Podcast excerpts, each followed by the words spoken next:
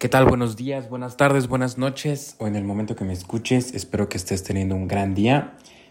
Y pues bueno, en este episodio de Ideas en Minutos, eh, aquí lo haremos en varias partes. No estoy seguro aún si van a ser dos o tres, pero van a ser varias. Vamos a hablar ahora del el neoliberalismo. Es un tema bastante complejo, pero eh, pues vamos a abarcar lo que sea eh, en mayor, o sea, lo, mayor posible. No quise tratarlo esto en un capítulo más extenso como los que son eh, más usuales en este podcast de los de, autores eh, filósofos porque pues bueno aquí tendríamos que hablar de muchas personas ¿no?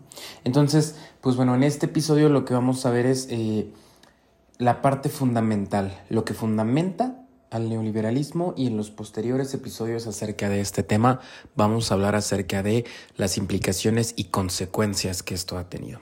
Y pues bueno, alguna que otra cosa más. Entonces, neoliberalismo. Eh, de entrada la palabra nos sugiere muchas cosas, ¿no?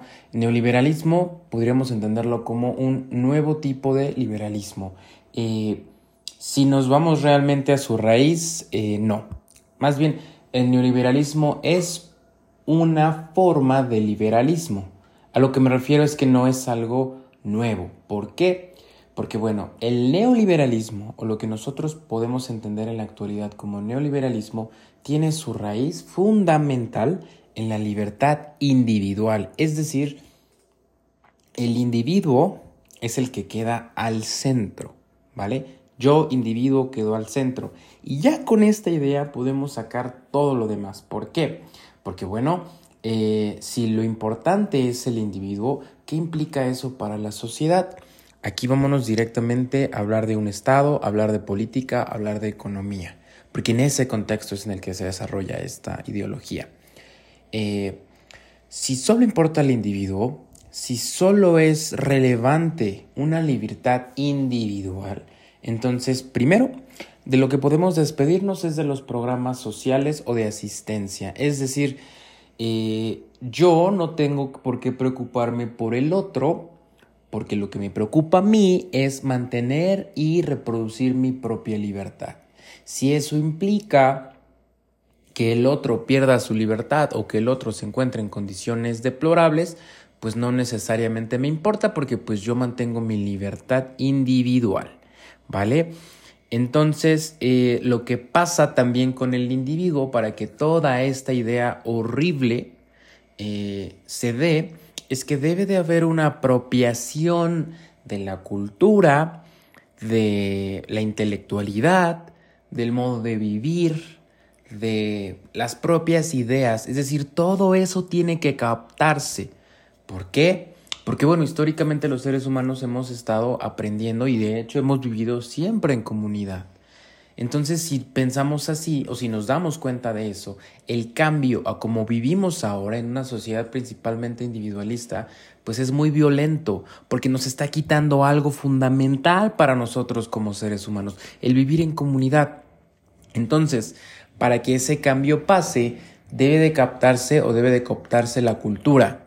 Ahora es una cultura de emprendimiento individual, es una cultura de productividad individual, es una cultura que nos obliga a vernos a nosotros mismos como individuos y a vendernos así. Otra idea también es que nos hemos vuelto empresarios de nosotros mismos, nos vemos a nosotros mismos como una empresa, como una, pues sí, como una una empresa que funciona y cómo funcionan las empresas, pues a través de la productividad. Entonces medimos nuestro valor como individuos como si midiéramos el de una empresa. Es decir, es valiosa en tanto me genere rendimientos, es valiosa en tanto me, siga produciendo. ¿no? Entonces de ahí, solo de ahí, se generan todas estas ideas que ya están degenerando, ¿no? Entonces, eh, pues bueno, aquí lo importante como podemos ver es nos convertimos en un asset o en un activo. ¿No? Somos valiosos en tanto podamos tener esta producción que ya hemos mencionado. Entonces, como podemos ver, eso es solo en este tema ya es altamente dañino. No sé si te ha pasado a ti, a mí me pasa muy seguido, me pasa mucho que eh, la sensación de soledad, Pero mm, no esta soledad de que, pues bueno, a lo mejor tienes o no pareja, o tienes o no un círculo de amigos grande, o tu familia está contigo.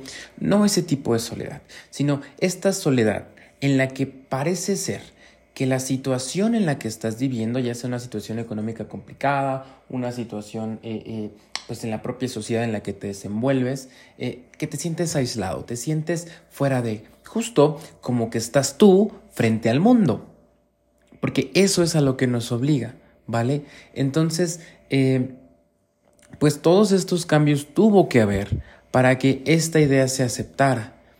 Entonces, como podemos observar, es algo tremendamente violento porque a lo que estamos diciendo adiós es a la cooperación. También la idea o de las ideas centrales es que ahora lo que se pone enfrente aparte del individuo, inclusive encima del individuo, es el mercado. Porque el mercado es el que mueve absolutamente todo. Y hablo del mercado eh, bursátil, del mercado financiero, del mercado monetario ¿Por qué? Porque pues hasta nosotros mismos, y lo podemos hablar en términos propiamente empresariales, nos, nos hemos vuelto un recurso humano. No humanos, ni siquiera individuos, recurso humano. ¿Qué implica eso con respecto a nosotros? Pues nos deshumaniza por completo. Nos quita por completo la idea de ser humanos. No somos humanos, somos un recurso que aparenta ser humano ¿Por qué esto? Pues porque si hablamos de recursos humanos, pues un recurso, como cualquier otro, puede agotarse, puede explotarse, puede desecharse, cambiarse, renovarse y muchas otras cosas. Entonces, tenemos al individuo y por encima del individuo lo único que se, lo único que se encuentra, perdón, es el mercado. El mercado es el que nos va a dictar todo.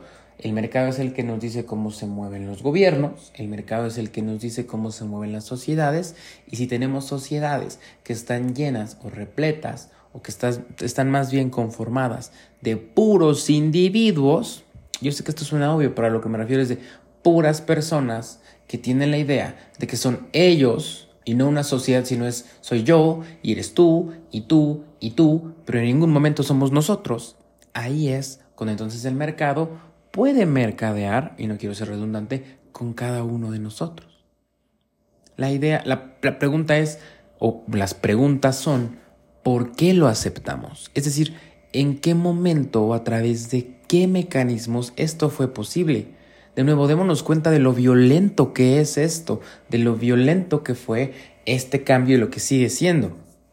En el próximo episodio de Ideas de Minutos vamos a dedicar un espacio más al neoliberalismo y pues vamos a hablar de lo que pasó en Chile. A través de la dictadura de Pinochet es como se implanta ese primer eh, vistazo al modelo neoliberal y como ya sabemos, como lo discutimos en el episodio del Gran Salvador Allende, ese cambio fue tremendamente violento. Entonces, pues nada, agradezco mucho tu atención, espero que tengas un gran día. Recuerda, si no estás suscrito al podcast, te puedes suscribir, eh, puedes recomendarlo, yo te lo agradezco de todo corazón. Y pues nada, hasta la próxima.